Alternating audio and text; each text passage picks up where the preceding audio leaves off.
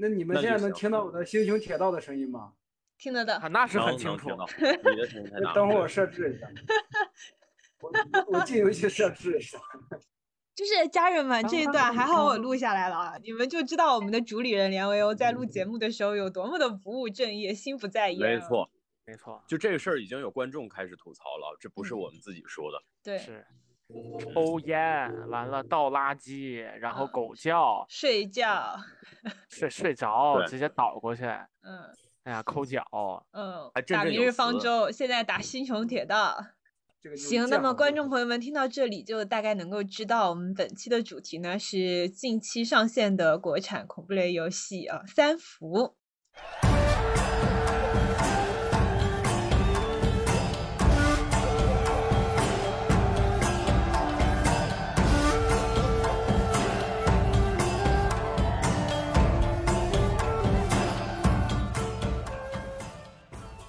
其实我们虽然说之前定的是一直要录这个三伏哈，但是总体上来讲的话，我感觉，嗯，因为这个游戏不得不跟另一个游戏放在一起去说，另外一个游游戏就是同样由月光蟑螂作作为核心制作人制作的这款叫做什么呢？叫做烟火。嗯，对我们三伏天烟火三伏 AC 烟火，对，这是一个 DOTA 的梗。哦，对不起，我本来嗯以为，嗯，AC 宝贝儿会说，那么聊三伏呢，就不得不和另外一款非常优秀的解谜类游戏《锈湖》进行对比。反正我们的播客就是这个样子，每一期都，但是哎，能找我到一些 callback。这实际上，对，但我跟你讲实话哈，我觉得这个实际上就是非常适合展开夸这这个系列的一个一个点，就是叫做什么呢？就是尽管锈湖在我过去的解谜游戏的经历里头留下了无比深刻的印象，但是这次玩这个三伏也好，玩烟火也好，玩这两款游戏的时候，我完全没有想到过锈湖相关的一切。我觉得这其实能够证明说，这个系列的东西，或者说月光蟑螂主主导的这个他所主导的这种中式解谜游戏，已经能够形成一种完全独立的风格了。呃，他他这个，呃等一下，我先我想先问一下，为什么他们公司的名字叫月光蟑螂呢？不是，是制作人的名字叫月光蟑螂，那制作人为什么要给自己起一个叫蟑螂的名字呢？就是他那还有人管自己叫河野男孩呢，这个 这不是重点。对呀、他就是还有人管自己叫漫画狂想曲呢。这是谁呀、这谁啊？谁呀、这个谁呀、这是谁呀、不是谁呀、浮士浮士德的坐骨神经痛这种名字，你都能对吧？都能谁呀提得出来，我应该理解。哒哒哒哒哒哒哒哒哒哒哒哒哒哒哒哒，谁呀？得了，要不这一期那个你们俩录吧，完了我我去那个现在就买那个去山西运城的车，我把连维欧弄死，然后咱就们节目我就是真没了。我是一真没想到，方水养一方人，京城可话是说给可是你们京城人。说的不，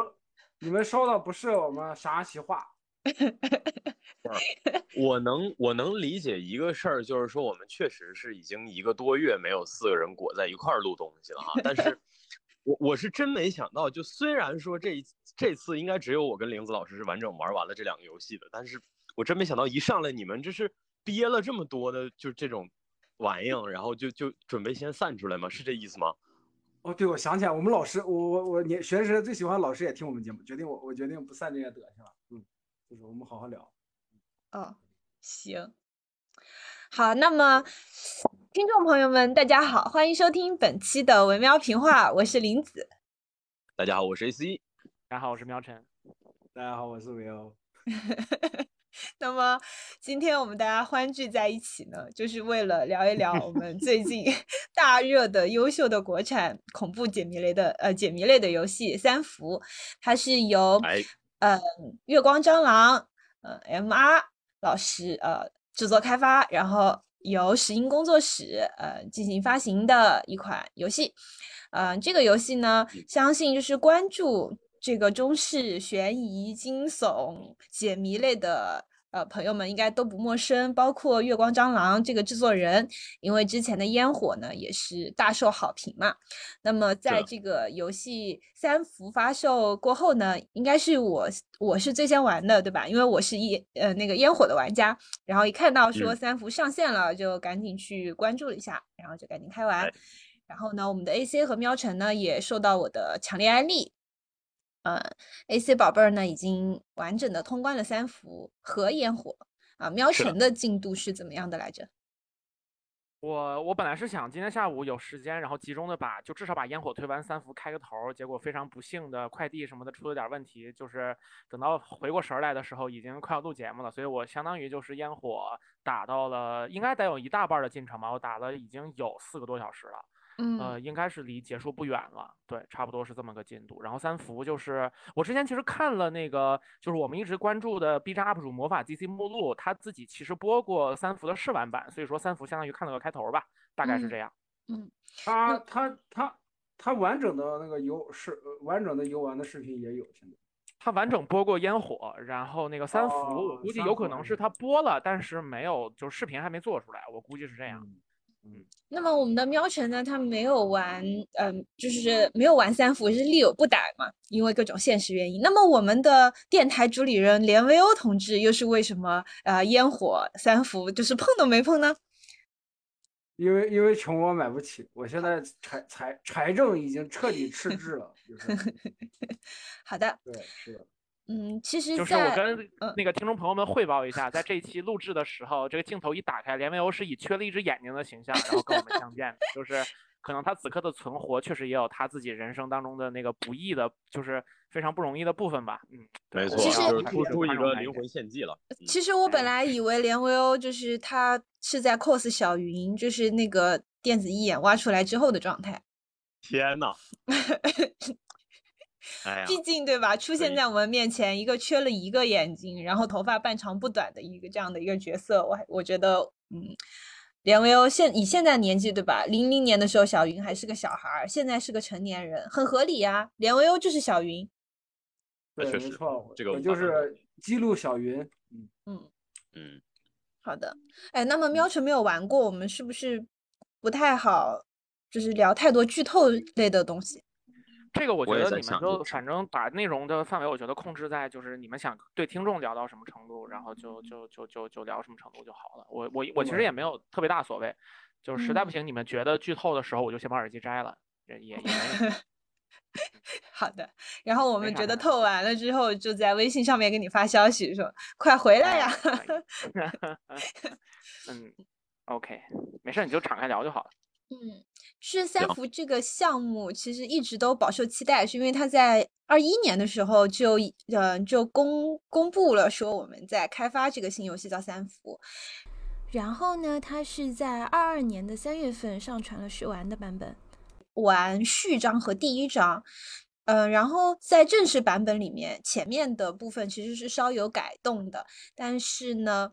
嗯，就是玩完的，就是玩了三伏的朋友们会知道，就是序章和第一章真的非常非常的精彩。当时只要是试玩过那个版本的人，就没有一个不期待他的正式的这个作品的发售。然后我觉得事实证明，三伏并没有。嗯，就是让我们的期待落空吧。就是整体玩下来的话，它是一个，不管是呃影视呃不是影视视觉上来说，美术上来说，声音、演出，包括解谜的一些环节设定来讲，我觉得都是非常非常优秀的。嗯，在整个国内的这个嗯游戏开发上面，我觉得还是已经属于是顶尖的了。再加上我们大家也知道，月光蟑螂几乎包揽了游戏制作的所有的方面，除了比如说音乐是找人做的 以外，几乎方方面面嗯都是由他自己亲自操刀的，就简直是让人觉得说，怎么会有如此精彩艳艳之人？也是让。嗯也是，反正玩了三伏之后，我是觉得月光蟑螂如果以后要再继续开发新的游戏，希望他可以再拉到点投资，然后他的团队可以多几个人。没错。名字，你刚刚想说那个词成语是不是精彩绝艳？哦，有可能哎，就是我我觉得有一个事儿，嗯，对我我觉得有一个事儿能够证明，就是林子刚才说的这个，他特别有才的这件事儿吧，不仅仅是说他能够包揽整个这个项目的所有的环节。嗯，我整体玩下来以后，我觉得最厉害的一点还是在于，你甭管他做了多少事儿，但他实际上做这些事儿的逻辑的核心是，我想讲一个故事。嗯，就是我觉得相比有一些解谜来讲，它它有一些解谜哈，甚至我觉得可能多数的解谜其实它是在做游戏，它是想要用游戏来呃，就或者说往游戏里面放一个故事。这是绝大多数解谜游戏的制作的思路，但是，呃，这个系列给我的感觉是，他想讲好一个故事，而游戏这个载体只是他选择讲这个故事的相对比较合适，或者说他想尝试的载体，但他所有的这些操作，所有的这些制作的思路也好，或者说他的这种。呃，最终给你拿出来的这个成品，能够让你很充分的感觉到，它实际上是在服务这个故事，它所有的呈现形式都高度的服务于故事。所以说，你虽然是在玩游戏，但实际上你在体验的都是叙事。呃，你整体玩下来以后，给就是就是最明显的感觉哈，我最明显的感觉就是，这个故事完全也可以做成影视剧。我甚至能够想到做成影视剧是怎样的一个篇幅，其实可能就是像，呃，缩水之后的《黑镜》那样子，比如说每一集可能大概四十分钟到一个小时，然后这一季可能最多也就三到四集就能够把这个故事讲得明明白白的，而且节奏啊之类的都能够恰到好处，呃，这是玩游戏的时候很少会有的体验，就是说我感觉我是在玩一个影视剧。我在走一个影视剧，而且我整体走下来，我觉得它的节奏，甚至包括在我去进行呃互动性的这样的操作的时候，呃，给我的感觉都没有特别的游戏，就是我感觉我可能都是那个故事的一部分，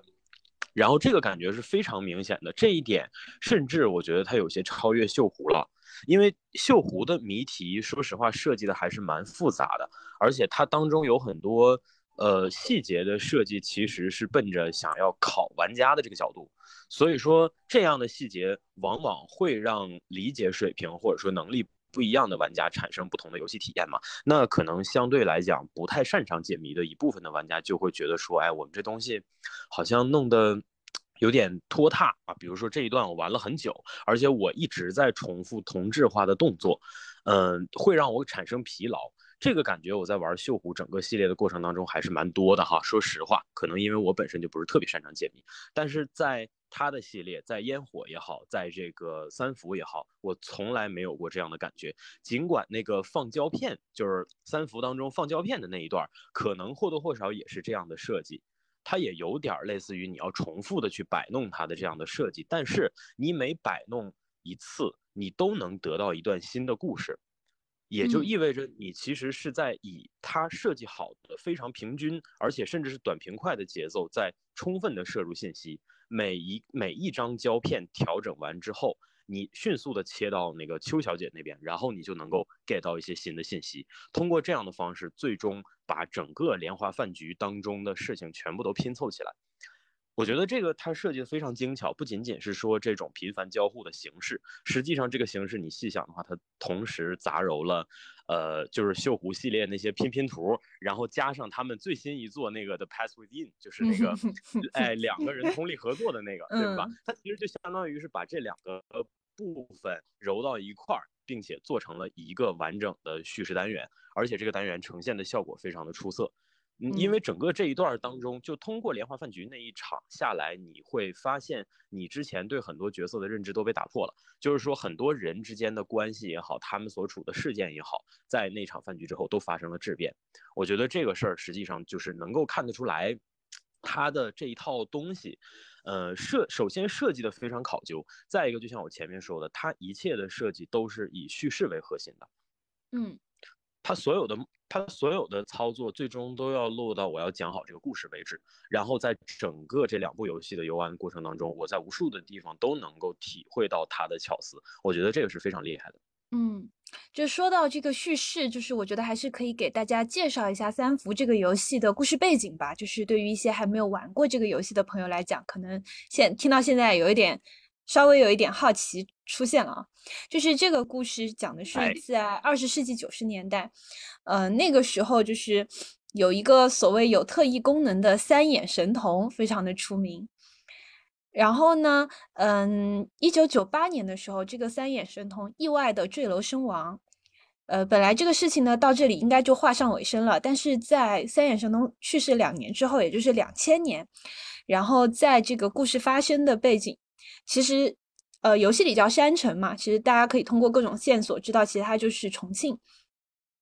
就发生了一个奇怪的事情，就是电视信号遭到劫持，就不断的在重复播放过去的三眼神童代言的那个呃饮料产品的广告。那么我们的主角呢，就是去调查这件事情，就是这个所谓的信号劫持以及当初三眼神童意外身亡的事件真相。那么我们玩家所操纵的就是一个所谓已经退休的。调查员徐清源和一个新人调查员秋吴，就是这两个角色，嗯，用的是双视角，然后他会不断的切换，就是所谓的你的下一步商人成型，呃，可以是三伏这样子的。是是，我听到你这个开头，我就已经毛骨悚然了。然后这个这个游戏，我觉得就是。一开始特别特别吸引我的部分，其实就是它的这个，嗯，背景设定吧。包括其实像现在的年轻的朋友们可能不太清楚，就是在上世纪八九十年代的时候，国内是有非常非常一段时间是很流行这个所谓人体特异功能的。然后包括，嗯，就是各位看宇宙编辑部的朋友们会知道那个锅盖锅盖头，对，头顶铝锅。对，那个不只是特异功能了，那个还有气功热啊。嗯，对，是的。那会儿那会儿有一个说法是头顶铝锅，然后屏气凝神，可以接收到宇宙当中的信号。对，没错，熟不熟悉？没错，就是宇宙探索编辑部里面，哎，那个主角叫啥我都想不起来。嗯，这个在当时，这个在当时甚至还有科学院。对对对，外锅的是孙一通，然后那个主角是唐老师嘛？对，唐老师在那个电视雪花点上面什么接收宇宙信号这些东西，都能跟当时那个连上。嗯，按林子你说吧。哦，好。然后这个事儿其实当时甚至还有科学院的背书，就是像钱学森先生也坚定的支持，相信说人体的特异功能是存在的，包含说其实这个游戏里面还有一个彩蛋，就是我们的一个重要角色叫唐宇，然后。唐宇其实是国内有确切报道的被发现特异功能的一个呃重庆的一个小孩，那个时候他十二岁，然后可以用耳朵来看来识字，就是那个当初的那个小孩真的叫唐宇，所以说其实这个角色也是一个小小的彩蛋吧。那是是以这种现实发生过的事情作为故事背景，然后一下子把我的回忆也拉回到小的时候。因为就是我也是四川人嘛，然后包含它有很多很多的细节，呃，墙上的牛皮癣广告呀，然后还有什么真视明滴眼液是吧？天府可乐、山城啤酒等等等等，就是哎，是的，这一切都让你有一种，嗯，就是更加加深了它这种现实和。虚幻和幻觉交织的这样的一种氛围感，所以其实整个故事光是听背景就会让你觉得说想要去一探究竟的那种感觉。这个是我觉得月光蟑螂很聪明的，就是包含这个游戏一开始这个剧本就可以成立的一个一个很好的一个着眼点。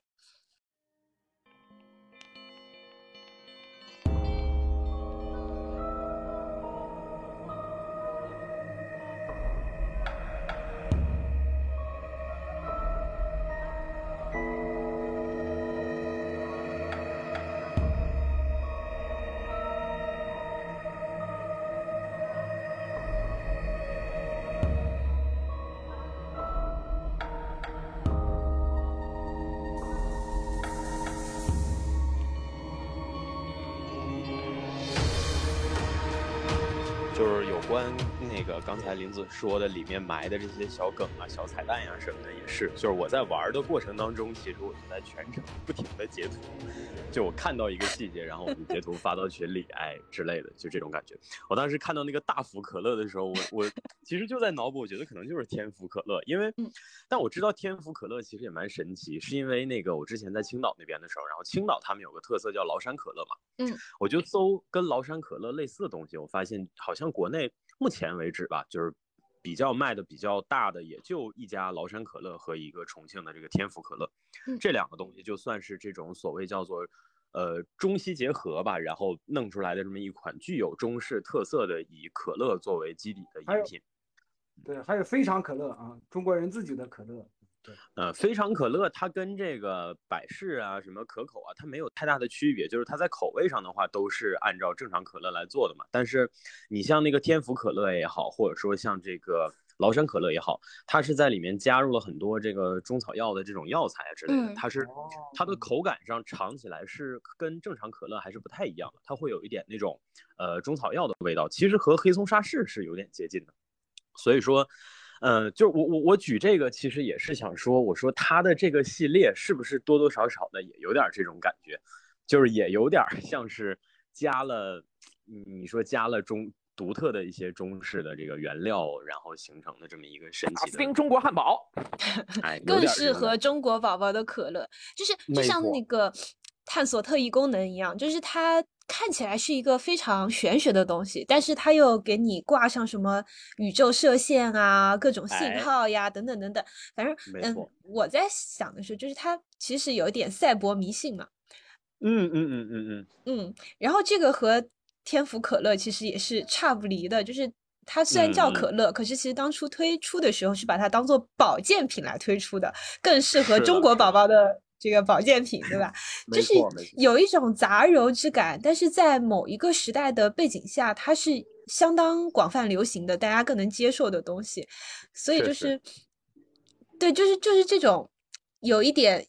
左左右右，然后互相掺杂，然后好像对又好像不对，好像是又好像是否的这种状态，其实很符合我们所讲的中式的这种恐怖的美学的这样的一个审美。是的。然后除了这种比较核心的这样的设计以外，其实它嗯展示出来的比较外化的那些部分吧，尤其是视觉层面的，我觉得也非常的到位。就像这个你说烟火就不用说了，我觉得烟火实际上它画面层面的恶意是非常大的，是直冲脑门的那种。就是首先是纯黑白，然后你以基本上全程是线性移动，你可以移动的范围非常的有限。然后的话，基本上你在同一张画幅当中是不可能出现左右移动能够超过画面界限的。然后再有的话，就是说你，呃，基本上全程是黑白嘛，然后画面当中经常会会出现一些效果线。用来渲染那个阴沉恐怖的那样的气氛。昨天我在玩的过程当中，我就说我觉得烟火的恶意要比那个三伏高很多嘛。然后林子老师跟我讲，他说这个烟火实际上就是不停的积累、积累、积累，然后在某一个或者某几个节点，然后那个情绪突然爆发出来。然后至于说到了三伏的话呢，实际上画面的色彩要比之前更丰富一些，但是它的这种丰富也是建立在一种。非常强烈的滤镜之上的这个滤镜，就是我们日常总说的那种电子包浆也好，嗯，或者说是那种，嗯，反正用用俗话来讲，就是有点油油光锃亮的那样的感觉吧。但是它同时又是很老旧的，就是它看上去有些呃锈迹斑斑的那样的那样的色彩。然后的话，基本上你能想到的，你能看到，你能想到的，就真的都是那个叫做。世纪之交时期的那些文化产品、宣传品上面的那些颜色，包括它的画风，包括那兔子，对吧？那个三眼神兔，当时刚出来的时候，我第一反应就是小的时候在影院。跟着我们全校的同学一起看过的那一部非常惊悚的，叫做《疯狂的兔子》。疯狂的兔子，多少人的童年阴影！我的天呐！没错，对，所以说它这个里头真的有很多就是那个时代特有的一些东西吧，然后也包括后面出现的这个，呃，肯德基、麦当劳刚刚进入中国时期会发的那种，就是那个 coupon，就那个优惠券嘛。嗯。然后。它都是叠成一小张一小张的，然后有的时候它给你可能给你一大张，你用的时候你就把它撕下来，甚至包括它那个优惠券正面的那个排版，就是上面那些东西画的布局，都完完全全是对应到当年最早的那一套。我觉得就类似这样的彩蛋真的是数不胜数，然后包括说我们经常那个年代会用那种特别旧的彩纸，嗯，这样印出来以后那个色彩是稍有失真的，因为使用的油墨。的质量可能不是很高，然后那些比较失真的材质贴到墙上，又过了一段时间之后，掉色退到一定褪色退到一定程度的时候，它才会呈现出那种色彩的质感。然后这种质感实际上遍布整个游戏的过程，我觉得这些细节其实都，嗯。就都能让你感觉到说他，嗯，通过美术缔造出来的整个这个世界已经是一个非常浓烈的那样的状态。然后男主和女主这两个人穿着一袭黑衣，穿梭在里面破解各种各样的东西。就是说，第一是它能够让你对主角这个形象和画面的区分度产生足够的醒目的这样的认知。然后再一个，我觉得他通过这种色彩强烈的对比，也在向你暗示说这俩人。他都不是这个世界里头应该存在的人，或者他们都不应该在这儿。就像那个我们作为徐清源第一张抽出来那个“本来无一物，何处染尘埃”是一样的，就是这个东西真的是我感觉他通过画面也好，通过一些文字也好，在前期在游戏刚刚开始的时候给我渲染出那个强烈的不适感，就是就是我前面说的，我当时看到女。叫秋无，我就问玲子，我说这 个无它是荒芜的无，我说这就是不祥之兆，我说这后面怎么可能有什么好事儿嘛？然后包括后面那个许清源，你你看到那个那个操作界面里头让你输入自己的名字，那个操作界面怎么那么巧，就你名字里仨字儿它全都有啊，这就是套啊。然后果不其然，我把许清源三个字输进去以后，下面蹦出一句诗，叫做“本来无一物，何处染尘埃”。我当时就我说，这不就是在告诉你赶紧跑吗？这就是那个表情包，一个摩天大楼，然后中间开个小 快跑的人 啊，扯，没错，扯着唐雨，扯着扯着那个一张白纸，上面写着“快跑”，告诉你赶紧走。就本来没有你事儿，你为什么非要来掺和？就是给我这种很强烈的感觉。所以我觉得，虽然三伏。总体在画面上看上去要比烟火温和一些，但是实际上它的这种恶意也好，或者说他对你的这种不适感的营造，也是早早就开始了的。他只是换了另外一种绵里藏针的方式，让你通过一些信息，然后通过你自己的联想去感受到。这个实际上就是我们以前提到中式恐怖的时候经常会说的嘛，就是叫做很。很多事情没有直勾勾的给你放进来，包括说这一部当中，其实所谓 jump scare 的要素也减少了很多。相比烟火来讲，就它所有的那些恐惧的点，都得是你慢慢的去想，或者说你看到某一处地方结合前面的一些东西，你才会想得到。这是我觉得三伏相比这个烟火来讲，它也算是一个全方位的进步吧。嗯，就是这种构筑恐惧的方式，其实更加的隐性化了。然后是的，是的，没错。然后刚刚 AC 宝贝儿提到的就是那个，就是算命测字，就是让你自己输入名字那里，就是，我老实讲啊，就是就是可能和恐怖氛围有点相左。我当时第一眼看过去，只看到了谢广坤三个字，就就是那个名字输入里，对，真的有谢广坤，你可把它点出来，我还真去点了。然后，那看来确实是我这是头一次玩了。就是我，我看来我我觉得我玩这类东西还是蛮容易沉进去的。就虽然我日常可能玩的比较少，但是我玩的时候我可能会愿意充分的沉进去。我当时就我玩这个的过程当中，我真的可能也是有点故意板着自己吧。就我觉得它的氛围营造的很好，然后再加上我可能也确实我想要体验一下它到底能有多吓人。我这几天晚上其实都是关了灯在玩的。嗯，就很沉浸式的。呃。哎，对对，所以我我实际上我就根本没注意那个其他那几个字还能凑成什么字儿。我要是以往的话，按我的习惯可能会可能会去看看能凑什么奇葩的名字出来。但是这个地方它设计的就特别直观，我一看这上面就有我那仨字儿，这不就是给我设计？嗯，就会就会有一种很天然的那样的感觉。然后这个事儿又能对应到哪呢？对应到我们以前聊中国奇谭的时候，张苗晨在节目最后总结的时候提到的那个，就是叫做中式的作品当中。有一个非常核心的要素，就是那个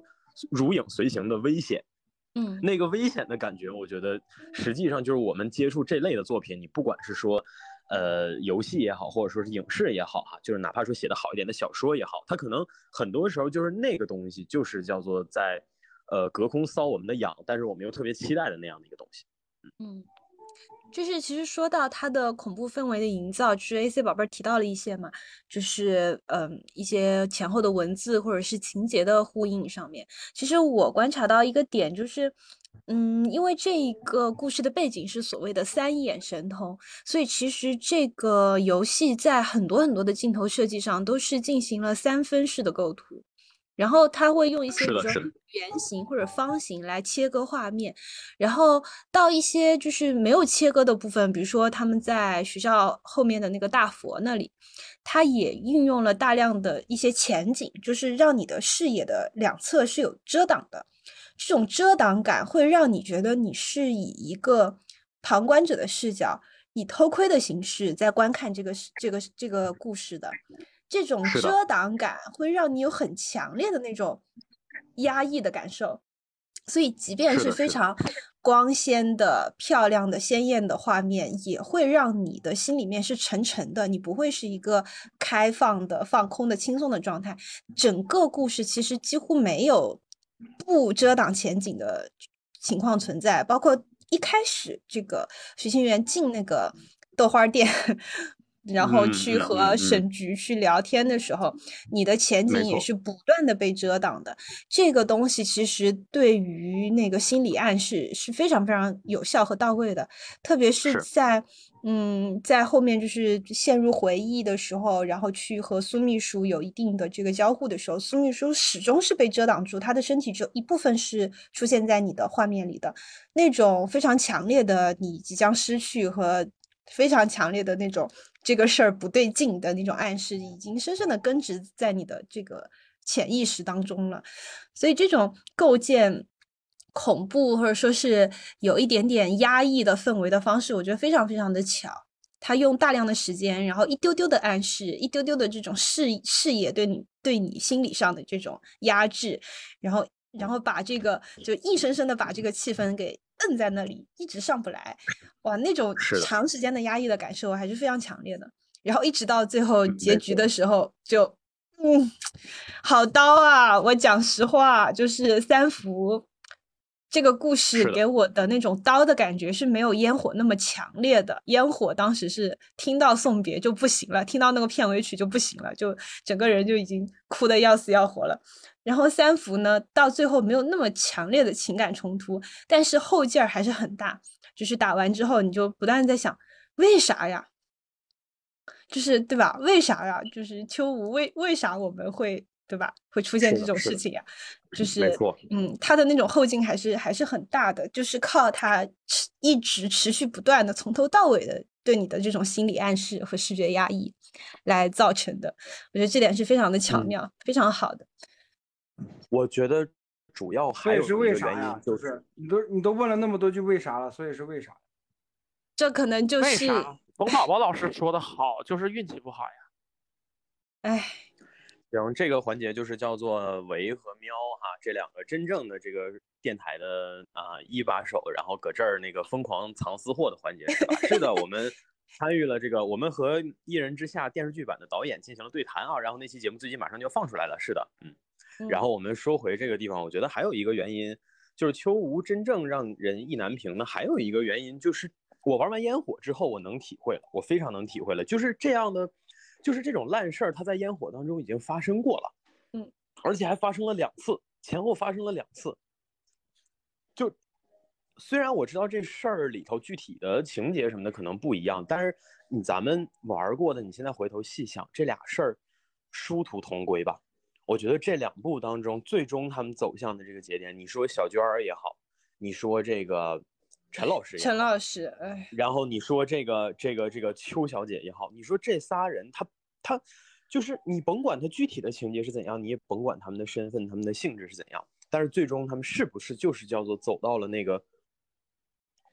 未尽之憾的那个节点？就这件事儿，我觉得确实是一个很恶心的事情，而然后这是我相信也是三福。到现在为止，为什么受到那么大争议的，嗯，原因吧，就是说，呃，可能我觉得观众一是这种情节本身不让你舒服，所以你潜意识里头就有一个不愿意接受他的这样的状态在那摆着。然后再有就是说，他在上一部里头做了两次这样的事儿，然后这一部又来一次。朋友们讲究一个事不过三，你这样搞，你是不是就是叫做故意在向玩家释放你的恶意呢？而且是用同样的方式释放你的恶意呢？我觉得这个其实可能是我们一个可以去分析这个事儿的一个视角吧。就是说总体体验下来之后，但是哈，咱还是说。就是为啥大家这次会不给好评呢？是因为上一部不管是小娟儿也好，还是那个呃陈老师也好，哈，就是他们走到最后的时候，都有那么一个关键的线索，能够让你想到这些事儿的时候心那么痛。这个东西，小娟儿的话就是那句话嘛，就是简简单单的那一页诗的那个页角，叫做“我的尸体它不可能腐烂在土里”。我会像鸟一样在天上飞翔，这个是你无论如何你看到它，你的心就会被戳到的东西。然后陈老师的就不用说了，送别，然后还有包括那个这个喵晨也已经玩到那儿了，对吧？就是那个小船儿、小纸船儿、小蝌蚪的这个整个的这一套也算是那那个烟火这整个这个作品当中的一个最关键的一个心血结晶的这么一个设计了吧。然后这个东西其实也是那种让你无论怎么样越想越难过的东西，但是这一部当中，你就感觉缺了点什么，就是感觉邱小姐她好像也没有什么，对吧？就是就是虽然说你要说那个呃警徽那东西也许能算，但但但就还是那个事不过三的那个道理，就是那个警徽那东西，那它跟上一部这两个相比，我觉得哈相比之下可能还不够厚重。我觉得怎么说呢？就是如果说你是一个生活在重庆的人，你可能就是玩了三伏之后，每当坐地铁，然后经停这个磁器口站的时候，然后你就会想起秋武来。确实，确实会会啐一口的，是的，会啐一口。然后就是就是就是要骂月光螳螂嘛，对，月光蟑螂，不好意思，月光螳螂，月月光大连。嗯，然后，然后其实，其实我是觉得，就是之，就是其实秋吴和陈老师的角色在呃设定啊各种方面都挺像的，但是之所以没有像上一部烟火，就是陈老师那么的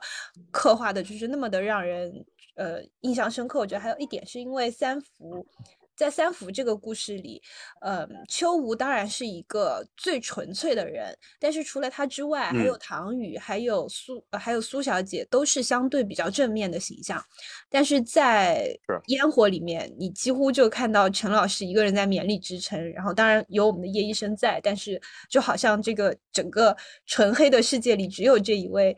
外来的支教的老师是代表着善的，所以他给到人的那种。那种冲击感是更为强烈的。秋无虽然说也也在向这方面塑造，但是确实是因为有唐雨、有有有苏小姐，就是把这些东西冲淡了，没有让所有的光环都集中在他一个人身上。但是相对应的呢，嗯，这也是我可能。喜欢三福这个故事的点是在于，其实他把很多的角色塑造的都很到位。就是如果说提起来说三福让人印象深刻，或者说是一直可以去回味他的塑造的角色，其实还蛮多的。包括说戏份不多，只在前后出现的这个沈副局长，对吧？包括苏秘书唐宇，是的，甚至是反派这杨校长，对。张叔，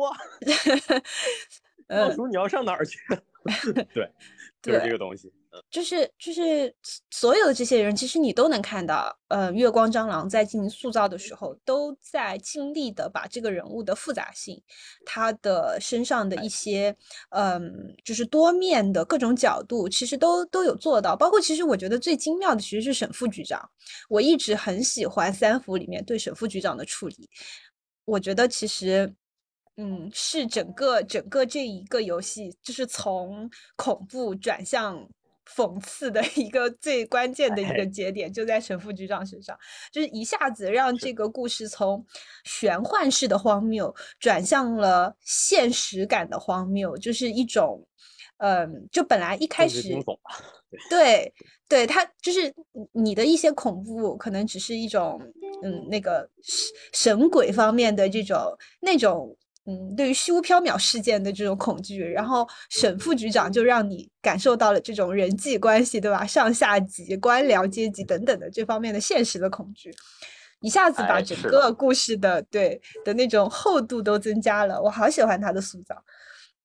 没错，但是我跟你讲哈，有意思的就在这儿。我昨天其实稍微看了一下，玩完了之后我就看了一下广泛意义上大家的这种评价哈。嗯，呃。反而就是关于这一点，是相当一部分呃人对他不给好评的点，就是叫做说觉得这一部把那个传统意义上的那种神鬼怪力乱神的那个恐怖好像削弱了一些，嗯，反而把它转向了这种比较现实化的这样的处理。很多人觉得说这一部当中可能把那个现实化的部分作为最大的底了。然后那些所谓神呐鬼啊，这些就本来是最中式特色的那些东西，反而都有点浮于表面了。很多人是这么给的评价哈，但是我会觉得，呃，还好。就我也觉得，我其实跟林子老师的想法是一样，我也觉得还好。我觉得还好是因为啥呢？我会我是觉得，其实就是你刚才说的那个这一步，它是真正意义上的在做群像了。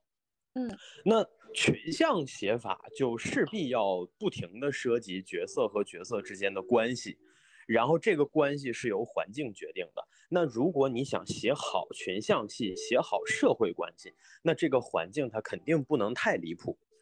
这一点我们看过无数的讲关系的作品，讲社会的作品，其实都是这个样子的。所以说，我觉得这么处理，很大程度上是为了能够写好群像戏而做的取舍，就是他把神鬼的那部分可能拿到面儿上来了，他的理，他的。内核可能确实是相对比较偏现实的，这一点确实会让很多人不太习惯。但我觉得，那你想嘛，蟑螂它才两部作品，嗯，实际上就是叫做它还在向不同的方向去做尝试。那也许下一步它可能风格又变了呢，对吧？那可能又变了，你可能你上一步能接受那些人，可能下一步他又反而又不能接受了。所以我觉得这种事情其实本身也不是说一个恒定的事，就是说创作者。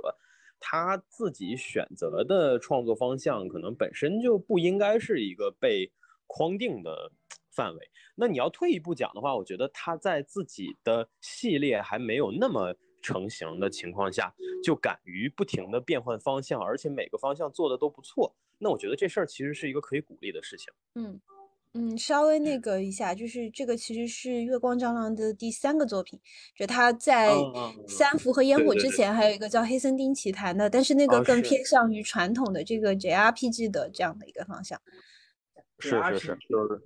就是说那个呃，within 解谜的范畴的话吧，就是说这两这两部算是他现在的两部作品。那我觉得，反正我觉得中国中式解谜游戏这一块来讲，那他现在肯定是一把手。他说第一，估计不太有人能说得了第二。嗯，应该是这个程度。就是就是就像刚刚 AC 宝贝讲的嘛，就是这一部三伏可能更着重于社会关系，人和人之间的这种尔虞我诈也好，就是互相欺瞒也好的这个部分。然后让我想起来有一个讲法嘛，就是神鬼没有人恐怖。哎，是的，嗯，就是真正最有恶意的还是人。对，这这句话这两年有一个特别流行的、比较网红的这样的说法，叫做我。怎么讲来着？我害怕鬼。对，那那个鬼未伤我分毫是吧？鬼味伤我分毫。对对，什么我不怕人，什么人让我遍体鳞伤之类的，就是你会发现每一代人呐翻来覆去的讲啊，但其实就讲的还是。所谓的那一套的社会科，它只是在不停的变换。我最早听到这个逻辑，其实还是中学那会儿，我关系特别好的朋友看《盗墓笔记》，然后它里面啊，就所有人看完之后，就是如果你要总结一点什么，然后几乎都会提三叔还是谁说的这句话，就是比鬼神更恐怖的是人心之类的。确实也是很多，你不管说是怪物片、惊悚片，呃，然后就什么很多的内核，其实都在这件事儿上。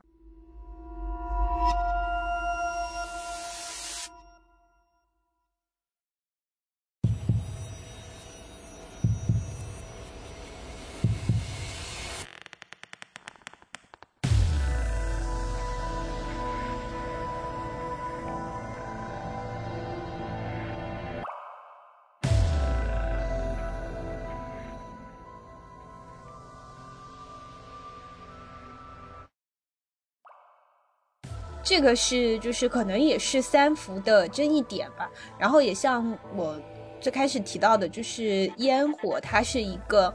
嗯，在前期一直在压抑，然后让这个剧情一直在往下压、下压，然后在最后突然给到你一个爆发的状态。而三伏呢，是从一开始就给到了你一个复杂的、编织精巧的、各方各面都涉足的故事。然后它是总体来说的一个压抑，所以可能在观感上来讲，没有烟火那么的强烈，给到人那么剧烈的情绪冲突。所以在嗯，大家打完之后会觉得说啊，这个故事就这样结束了吗？会有一种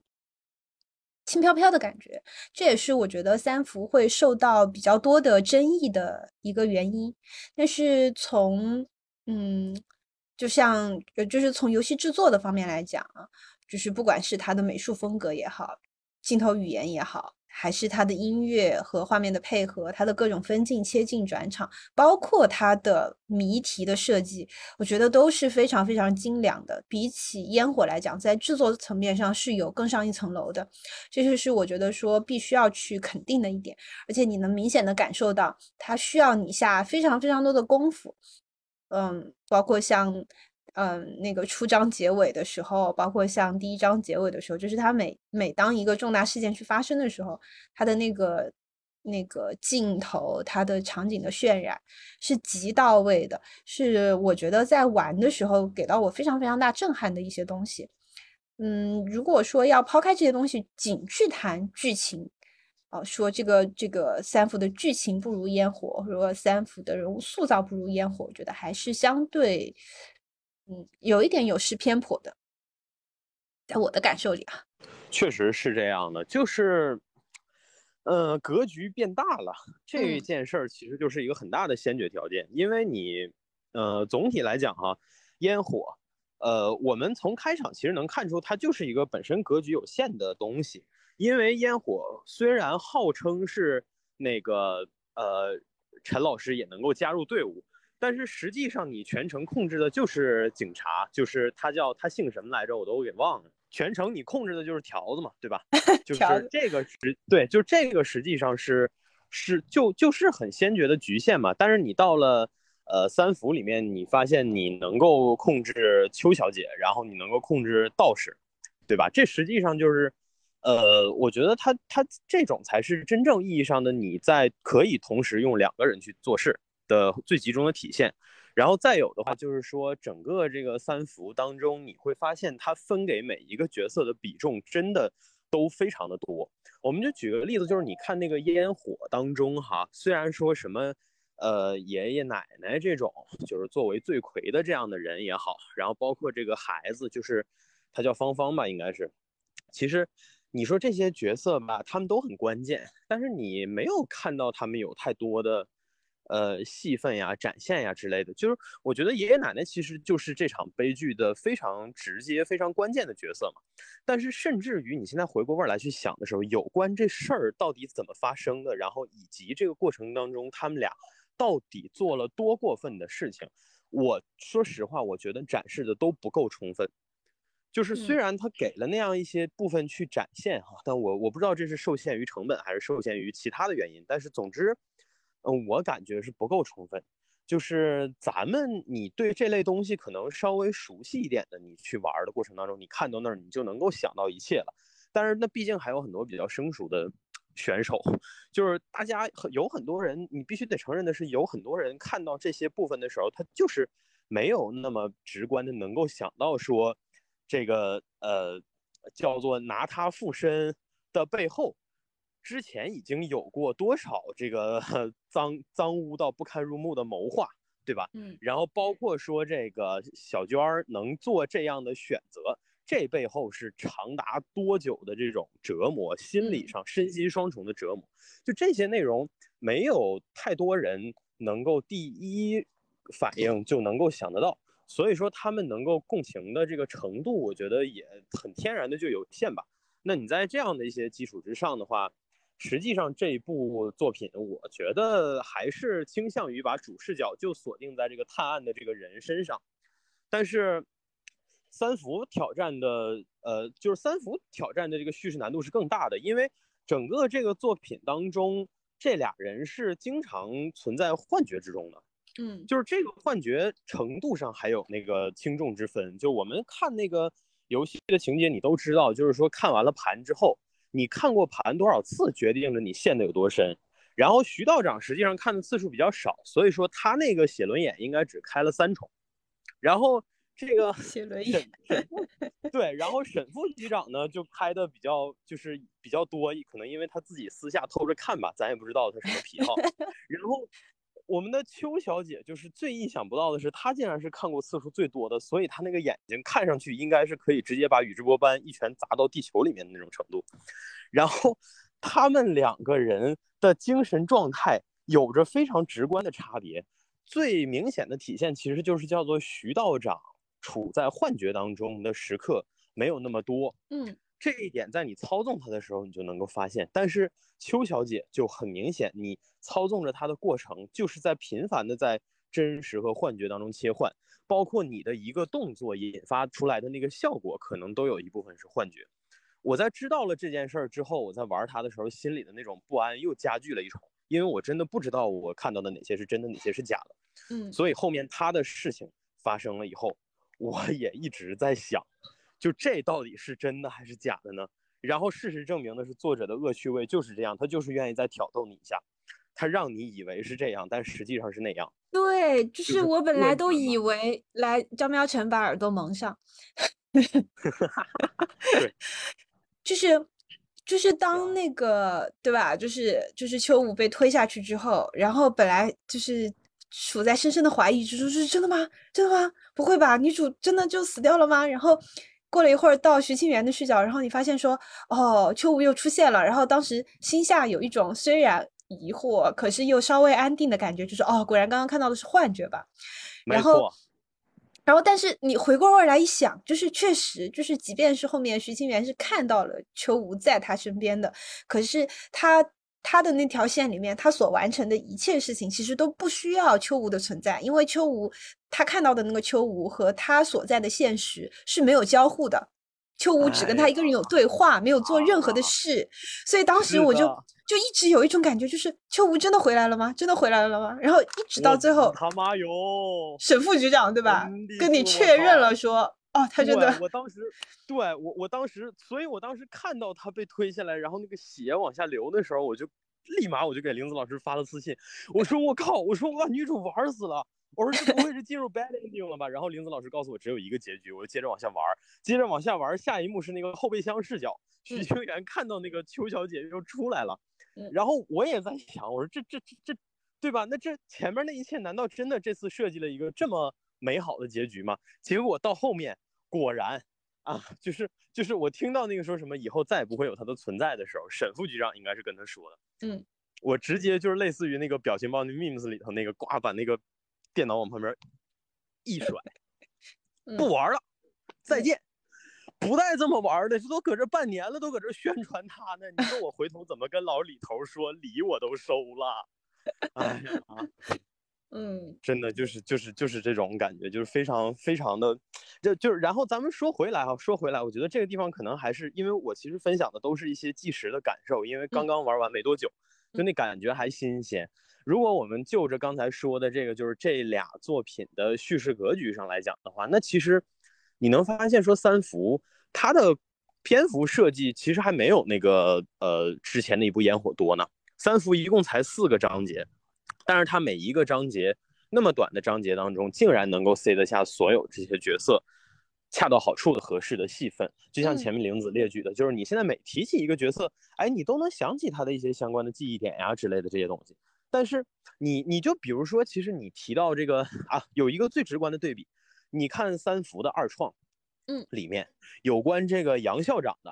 二创嗯，其实是非常多的。这个多不仅仅是指量，是指这个角度。就有嗯好多人是被杨校长这个角色的塑造给震撼到，并且甚至是真的非常喜欢他的那种。尽管我们都知道他也是一个十恶不赦的老王八羔子哈，但是不得不承认的是，现在存在的那些二创里头，相当一部分就是在以他的视角来呃复现他的一生也好，或者说来怎么怎么样。就是总之，其实他这个角色你就能感觉得到，说他确实是足够的有魅力，确实获得了大家的认可。但是你现在回头想，三伏整个这个作品当中，有哪一个反派是足够强强烈，或者说有哪一个负面角色能够让人有这么强的去二撕他的这样的程度吗？好像没有。啊，你是说烟火里面的？啊，对对，是烟火，对对，应该我暂时是想不到。嗯就可能最让人恨的还是那个婆婆吧。哎，没错，就那老老老老老太太，就是算命的那个老太太，对，就是她，那个嗯张婆还是叫什么婆，我忘了，反正对，那个害人精。然后，然后喵晨是先玩的烟火，先玩的烟火，再去玩三伏。看到叶医生出场的时候会肯定会哭的。是的，是的，没错。当时，特别是当时看到那个叶医生，就是说这个他刚毕业，然后这个活儿把他绊住了，他本来是要回老家的。当时脑海之中只有一嗯个想法：你别回去了，我求你了，跪下来求你，你别回去了。哎，就这个也是我想说，就很有意思。其实我的体验也很奇妙。我先嗯玩的三伏，我看嗯到最后讲他们结局的时候，到那儿到叶医生那儿就说什么叶医生，那个之后回了老家，在一个卫生室工作，嗯然后再也没有走出那个地方之类之类的。然后这个我当时就没多想，你知道吧？嗯因为但是其实之前跟林子老师玩儿那个聊的时候，他也跟我说了，他说这个。呃，就是那个你玩儿烟火当中是会出现那三伏里的角色的，我就没想是谁，结果嗯哎，我一玩儿的时候，哎，我靠，我突然发现，我去，难这不他吗？我说就是就是就是我一开始期待是正向的，我觉得说这个角色或许在这里头又是一个纯帮助人型的那样的角色，就他可能起到的作用还是类似，也许他是变得专业素养更高了一点，所以他起的作用可能能更有力一些。我还想的是这样的部分，因为说实话，我就看到那个什么调查局超能超自然事件调查局的时候，我脑子里头一开始对标的是《地狱男爵》系列的那个组织 BPRD。我以为这帮人是那种就是叫做什么日常番，什么养成像，我以为是这种人，我以为是这样的一个队伍，我以为他们几个组织到一块儿，个性鲜明的，然后男帅女美的这么一个小组织啊，挺偶像派的那样的感觉。我以为这些人就是叫做在调查每一个事件，我甚至以为说张狼他以后的作品可能还会启用这个小队伍啊，还会让他们按部就班调查这个调查那个。结果小小组织，小组织哈，就是哎，对，小组织，结果啊就是没想到的是，原来根本就没有什么 BPRD，在这个恐怖的所谓叫做一个是重庆，一个是湘潭这两个破地方啊，就是这些人都不会有什么好下场，就是你不要靠近这些破地方，朋友们，我他妈作为在其中一个地方待了四年的人，我现在就掏心窝子告诉你们，啊，好吧，就是一定珍爱生命，远离这些所谓的潮湿，然后令人恐惧、令人不安的这样的地方。你踏入这个土地，你一旦能感觉得到，就赶紧跑。我现在就是那个唐宇，从摩天大楼里头掏出一张纸，上面写着 “run”，我就是那个角色。run，好的。哎呦，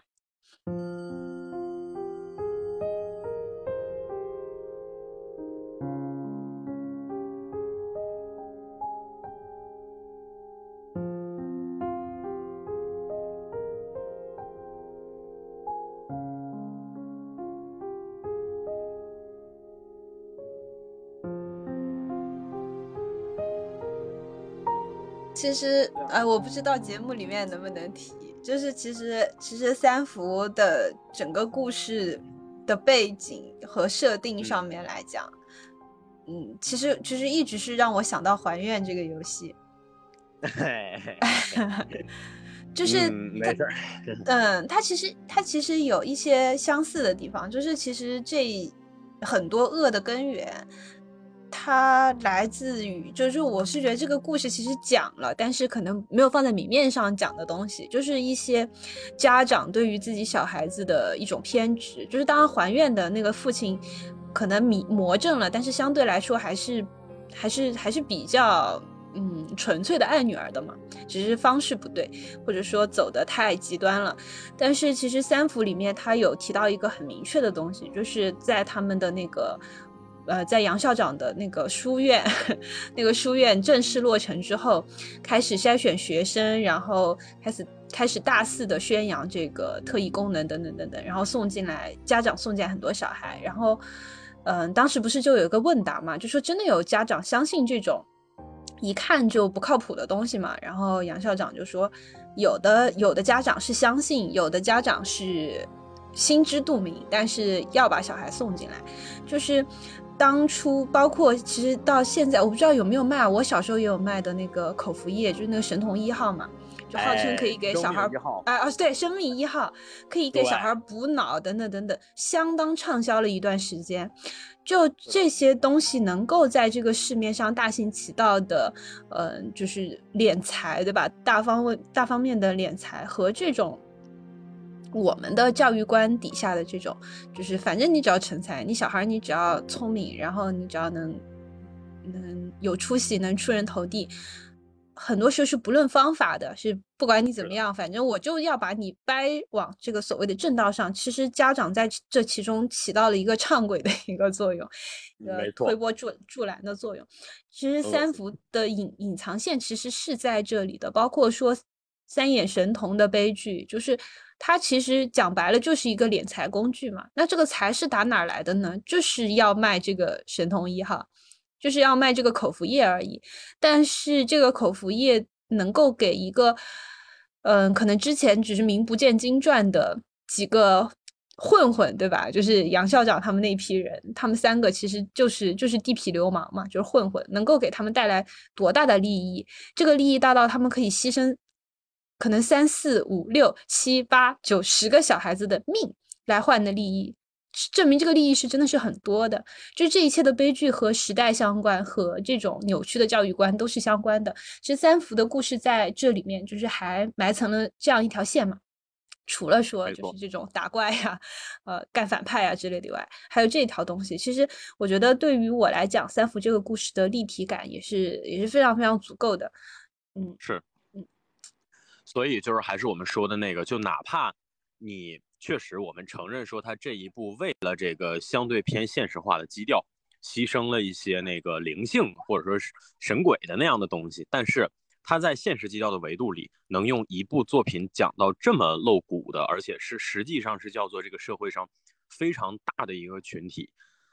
不敢承认的这样的一个事儿，嗯，那我觉得实际上都已经非常优秀了，嗯，呃。就是其实我我接下来要说的这个东西可能有点跑题哈，就是有关这个所谓保健品的，嗯，它也不仅仅是儿童保健品了，就是我想说的是啥呢？是保健品这个东西在世纪之初的时候，它有多么呃受人追捧，就是这个东西当年有多香，它现在就有多臭，嗯，它现在臭到什么程度呢？它甚至影响了。就是送礼不送什么？哎，今年过节不收礼，收礼只收老白金。哎，嗯，就是我我想说的是，保健品这个东西，它现在臭到什么程度？它臭到耽误正事儿了。它耽误了什么正事儿？它耽误了很多特医产品正经的许可的推行，包括打开市场。因为特殊医学用途配方产品，实际上是我们现在叫做我们需要的东西。而且也是我们 deserve 的东西，但是这个东西现在推行之所以慢，甚至包括说主观就是就是自主打开市场的速度慢，很大程度就是因为很多老百姓经过了过去这几年被诓被骗的这样的经历，他们现在对待这些东西是以一概全的状态，他们会觉得说你甭管你什么特医这个那个，你都是保健品，你是保健品你就是坑货。你怎么可能不是坑货？我们过去这些年看的还不够多吗？嗯，很多人会抱着这样的想法，但实际上特一是真正需要的，而且有关特医的政策推行的越快，我们能够治愈的，我们能够缓解和治愈的疾病真的会越多。但是就是因为保健品在世纪之初的那个时期过于不靠谱，过于坑人了，导致现在很多人一提到。特医就会把它划入保健品的范围，然后就会用对待保健品的那种嗤之以鼻的方式来对待它。这就是保健品现在名声到底有多臭，就这么臭。嗯，包括说保健品的准入门槛，其实在这些特殊门类的食食品当中也是最低的。英配和特医都很复杂，你想搞所谓的配方注册、申请许可什么的都很复杂，但你想做保健品，那个门槛非常低。你甚至可以只用所谓的叫做呃固体饮料啊之类的，就是你甚至你可能做的是这类的东西，但你要转保健品或者你要做保健品，你想要做新的门类，它都很容易，就这么容易。这个东西现在的门槛就是这么低。然后你可以想象一下，在世纪之初的那个时候，这也不过就二十多年吧，二十多年的时间，就看看它变成了什么样子，看看它当年到底有多么被人奉若神明，然后这个作品带你沉浸式的体验那个时代，嗯，吓人吧？对，包括就是其实，在游戏里边只提到了一一句的，就是我们的核心人物唐禹和他的哥哥嘛，唐雷、唐禹，他们的母亲就是因为吃这种所谓的假药，就是保健品它，它可能可能会有一点点补充维生素和补充钙质的这种作用，但是它肯定不能取代药。可是他们的母亲就是因为吃了这些东西，然后耽误了治疗，然后最后去世的，就是。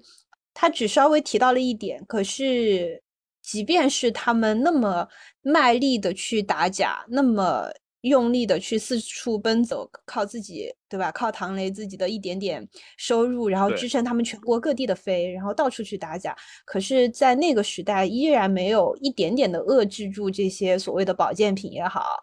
这些假药也好的生产、销售和大肆宣传，就甚至在电视上都可以。正大光明的打出广告来，其实当初在，就是我们现在其实也能查到文件，就当初在特异功能很，人体特异功能很流行的那些时间段，嗯，一些所谓的就是游戏里一直提到的所所谓的上面上面，就一些，对吧？就是甚至是就是。哎，咱也不好说的太明确。一些非常重要的国家机关和一些重要的领导，其实是有公开的去支持这些东西，这些所谓的特异功能的。包括当时的中科院，其实也进行相关研究，甚至就是我们提到的唐宇这位小朋友。真实的唐宇这位小朋友都是进入到了核心的这种实验室去去去去展示和去供他们研究自己所谓的特异功能的，这些都是有正式报道的。所以这个游戏里一直提到上面，虽然看起来有点像这些年就是所谓流行的那种所谓所谓厚黑学是吧？嗯，所谓阴谋论等等，看起来有点像，但实际上在当时的那个背景下是纯写实的，它就是上面受益的。而且这里提一句啊，不止在咱们国内，其实欧美那边就美国大量的都市传说也有那种，就咱们这这两年呃，就是接能接触到的，就是那个怪奇物语。对，没错，也是八十年代的时候，感觉全球都有一股这种特异功能的热潮，就是嗯。其实当时国内的这个热潮也是这样带起来的嘛，因为美苏军备竞赛，然后都在研究所谓人体特异功能，所以国内也也开始非常相信说这东西可能是存在的，说我们没找到，或者大家只是不知道，所以所以没有去注意它，然后所以所以才把这个热潮给掀起来。当时还是作为正经的科学研究来进行的，所以这一切就是在我们现在的时代看来，那几年的这种。全民大众的这种疯癫，是是是一个彻头彻尾的一种笑话式的、很讽刺的社会现象。但是对于当时的那个时代来说，困在那些嗯事件当中的人来讲，他们可能就不只是这样轻轻的可以被嘲弄或者嘲笑就可以带过去的一段人生经历。然后在这里面，唐雨唐雷两兄妹就真的是非常令人佩服的。一种坚持着科学的精神，然后并且坚信自己眼见为实、耳听为虚的这样的一个想法，然后去践行他们的所谓要打假，然后要减轻、尽量的减少一些这种家庭悲剧诞生的这样的一种想法，保持着这样的理想主义，然后去四处奔走的打假人，在其实在这个故事里面塑造的已经非常的好了。虽然说唐雷。在后半截儿，因为篇幅问题没怎么出场，一直都是 集中在唐宇身上。嗯，对于我来说稍微有点遗憾。啊，但是我是对，哎呀，我是觉得有点有点遗憾，是因为就是实际上唐宇的在这个剧情里，九八年消失失踪到零零年，整整两年，唐雷都没有去，就是没有任何的篇幅表达说唐雷在找他呀，或者在这方面有什么努力，我觉得挺那个的。但是。那个阿金不是前天通关嘛，然后我们就聊了聊这个这方面的问题，然后阿金来了一句说：“你有没有想过，唐雷说不定已经被 王总收买？” 我之前想的更惨，我觉得他有可能已经被那个 王总安排人弄死了，就或者是被老杨安排人弄死了。我之前在想的是这个，因为他们之前在饭桌针锋相对的嘛，对吧？嗯，然后。我我我我以为会是这样，他只是没有交代，但我以为他会交代，但他到最后也没有交代。他最后只说唐雷开了家火锅店。对，然后再也没有没就是就是反正一直在等嘛，一直在等唐雨回来。嗯，开的火锅店叫雨季，嗯，展开就是雨的印记。我在想，如果他没有买到那个新歌，就是没有买到这部作品当中那个歌的话，也许他是不是会用《雨的印记》作为整个这个片尾曲啊？也不是不可以吧，反正情绪基调是一致的。嗯嗯。那其实我觉得三幅展开来讲的话，是对于那个时代的这段很荒诞的现实的一个一个极深入的一个描写吧。就是所以说，其实三幅的故事对于我来讲是非常好的，至少就是嗯嗯。没有到网网络上大家那么多的这种不满足，包含说秋吴的结局，就是我理解，就是大家很爱秋吴这个角色，然后也理解大家看过小娟儿和陈老师的故事之后，对于秋吴还遭遇这样的事情的那种愤恨。是的，嗯。但是就像我，嗯，就像我我前面说的，朋友们，秋吴他那个字儿已经写在名字里了，你们在期待什么？哎。真的是这样的感觉，嗯，我我我们在期待谐音梗，就是对秋无能转变转换成无数的可能，对。哎呀，就是就是，我是觉得月光蟑螂还是挺会挺会找一些就是对恶心人的点，比如说秋无是一个对吧优秀的警校毕业生，但因为自己的父亲犯了事儿进了局子，嗯，就这辈子不可能进不可能做真正的警察。然后，然后至于他的父亲到底犯了什么事儿，我觉得这是有一点点暗示吧，应该是他父亲家暴，家暴他的母亲。然后，对对对，应该是警察家暴老婆是吗？不是，是在校在读警校生的父亲家暴，然后有了案底。知道。哎，我还我还我还真跟你讲哈，其实你要真说，咱就鸡蛋里挑刺儿，说裘吴这角色有哪儿不好，或者说他。或者说，我们尝试去理解为什么大家 get 不到他的这些，呃，这个好啊之类的。我觉得这也是其中一个原因，嗯，就是叫做他不是这个事件当中的原生的受害者，嗯，这一点，呃，我们说上一代虽然说可能你说陈老师最早他也不是这个事件里的人，但是那边不还有一小娟儿呢吗？上一代有两个这样的人在那儿摆着，然后小娟儿就很明显已经是这个事件里头 literally 的受害者。已经是笼中鸟了，没错。然后，但是这一步当中，说实话，就是秋吴他完全是被拽进这个事情里来的。呃，他之前的这些困境，像刚才玲子老师这么一说，你会发现哦，那也有。但为什么我玩的时候感觉不充分呢？就是讲的不够嘛。其实，但是它是作为其中一个主体，它是作为那个女主角，它作为那个主体，你可以操作、可以玩的主体。那你无论如何，如果能有稍多一点的情节展示，他的这部分的内容的话，我觉得也许大家能可能能共情的更深一点吧。但是很遗憾的也没有，都在文本里。那这个里头文本那么多，那么密集，对吧？那大家不可能完完全全 get 到所有的东西。所以他的这部分可能我觉得确实是，你要真让我挑，我觉得可能就这儿处理程度上可能稍微的轻了一些，导致大家就没能对这个角色有那么踏实的认知。嗯。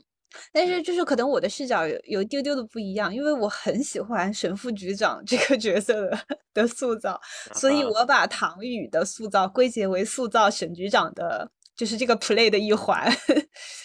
嗯嗯嗯，就是你看沈副局长挑选的参与到这个事件当中的三个人，就是能很明显的感受到沈副局长在调查这件事情，就是在调查这个案子上面是有异心的，就是是的，嗯，徐庆元是一个对吧？咱。咱讲通俗点，是一个退休返聘的一个老干部，嗯，然后唐宇是一个这辈子都不可能当警察，更不可能和政府机关有任何雇佣关系的这样的一个既有警察素养又不可能成为警察的这样的一个新人，再加上叶医生这个刚刚大学毕业但注定要回老家一个。就是深山老林和外界沟通都不通畅的一个小县的这样的一个医学毕业生，这是他挑选的三个调查这个案件的人物，讲明了就是他把这三个人当做一次性的快消品，就是这个案子调查完之后，这三个人可能就不会出现，就是根本不会出现在山城了，就。不会再和所谓的调查局也好、警方也好有任何的关系。所以其实他们三个人的命运，我觉得是是注定的。从沈副局长挑选他们三个开始是注定的，包括杨校长最后会被。嗯，你说修春刀吗？这么这么耳熟呢？怎么？你瞅，所以瞅你们三个混的逼样。对呀，所以这叫做中式官场阴谋论，就是这套东西嘛。对呀，我现在明白了，这个 B P R D 还是存在的，只不过它那个 B 和 P 是 barely possible 啊，不是原来的那个。对，嗯，所以我是我是觉得，就是说，就是这三个角色，就是这三个重要角色的挑选，本身就已经在塑造沈副局长这个这个人了。所所以，我一直我我在理今今天的大纲的时候，在人物塑造一栏，我第一个写的就是沈副局长，因为我觉得他的人设很巧妙，就是他的其实很多设定不在于情节，不在于呃，就是他说了什么话，做了什么事，哦，不对，就是不在于他说了什么话，而而就在于他做了什么事。他挑选这三个人，就已经摆明了他的立场，已经写足了他的人设。我觉得这点非常非常的巧妙，我真的很爱这个塑造方式。确实，所以，哎呀，怎么说呢？就是小阴逼，用现在的哎流行的话来讲，对，嗯。但是你们三个混那个样子，一瞅就不是阉党。哎，但是他出现在这个位置呢，又无比的合适，就是因为你就我们看过这么多作品之后吧，你现在对他的这种东西也不是单纯的基于理想主义的谴责，而是你会觉得说他这个。德性就很完美的适配这个位置嘛，对吧？就是就是叫做这个位置的人就应该是这个样子的人，就是我们当年看《无敌小子》的时候，这个八面局长啊，最后说的说，我可比你们讨厌我自己多多了啊，就是 那样的一个状态嘛，对吧？就是他是一个很合适他现在位置的这样的一个人。而且我觉得也确实是，就是你哪怕说咱们用最世俗的角度上来讲，他总得有点这个厚黑的东西来激起大家，呃，传统审美方向上的那个高潮，对吧？你要没有点这东西，可能大家反而会质疑说你这角色这么简单就就上位了，这怎么怎么弄的呀之类的，对吧？就是大家又会挑，所以他就是我们刚才说的嘛，他很会恶心你，然后他也很会满足你，就是他这两方面都挺恶趣味的，怪不得。月光蟑螂，对吧？你现在细品它这个称呼就非常的，就非常的有意思了，值得玩味了。嗯，然后对，然后我觉得就是把这个整个故事，其实对我来说推上高潮的，就是最让人，就是最让我会心一笑的是，在最后就是那个沈副局长和老局长。通电话的时候，然后那个老局长愤恨的说：“你你不忠，你不听我的，你不忠于我。”然后首副局长说：“我从来不是为你办事，对吧？我是为国家和人民。”哇！我当时扑哧一声笑出来，我说：“这个拔拔的好高啊，太高了！”就是那种他是他的恋人是国家是吗？就是不是他是一个彻头彻尾的反讽。哦哦哦，也就是说他不是那个谁啊？他的恋人不是国家。反正反正对于我来说是一个最佳反讽，因为因为其实是我觉得沈副局长做这个局和老局长做这个局其实一样的，就是手里头要抓着点什么东西，然后对吧，拿捏住一些东西，然后好让自己以后更顺畅，然后但是他就可以那么大声的理直气壮的打着国家和人民的名义，然后去做这一切，然后还真的给他做成了，我觉得是三福这个故事。最核心的恐怖，没错，所以就是叫做我以前说的那个嘛，就是说这样的人有一代算一代，他是一代更比一代恶心难缠。嗯，就是说你对这那个位置上的人，但凡你抱有一丝的幻想，那你都是对吧？那你都是应该及时止损的状态。就是叫做他不可能，就他只会比他的上一任更加的难缠，然后更加的，就是所谓的呃。我们就是这个故事讲到最后为止，让你能看到的我们最恶心，然后最恐惧的那一套东西嘛。所以说，他但凡处在那个位置上的时候，你就应该明白一切，你应该先觉得明白一切。那这个故事其实展示就很充分嘛，就是刚才说的那个忠于人民的，就是绝佳讽刺，就是在这儿，就是没看懂这一段的，他就会很开心。没看懂这段的，他就会觉得哇，好燃！这里面竟然这么正能量，好燃！这个这个老局长那个安全退休的算盘终于落空了。嗯，结果没想到替别人做了嫁衣。是的，可是你说这个话为什么要用台湾腔说？